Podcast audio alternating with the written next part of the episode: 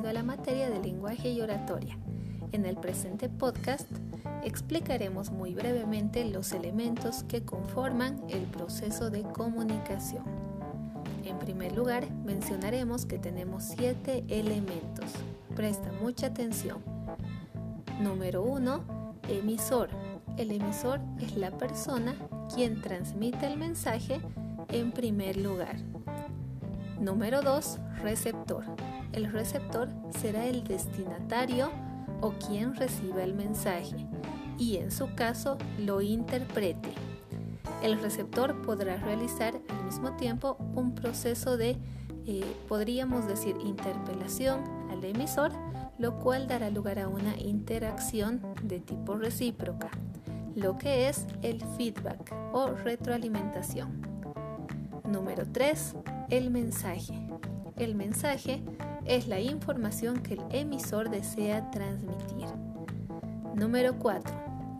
Haciendo referencia al elemento anterior, el mensaje tendrá que ser transmitido mediante un canal, el cual puede ser hablado, escrito, dibujado o grabado a través de todos los medios existentes que nos permitan hacer eh, realidad y materializar este mensaje de la mejor forma posible para que su llegada sea efectiva.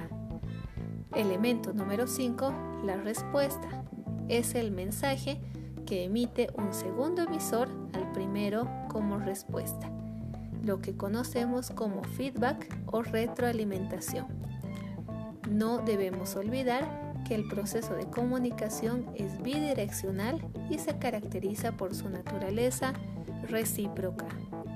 Número 6. El código. Una vez más hacemos referencia al mensaje.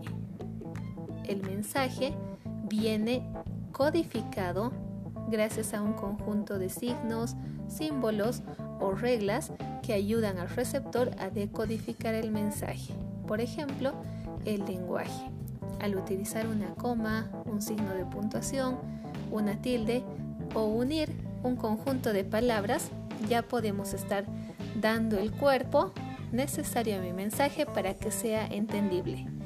Finalmente, tengo el contexto, que será el entorno que envuelve las circunstancias en las cuales se desarrolla el proceso de comunicación.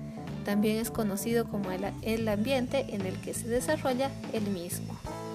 Sin importar el idioma empleado, para que el ser humano pueda comunicarse, todos incluyen los mismos elementos de comunicación. Gracias.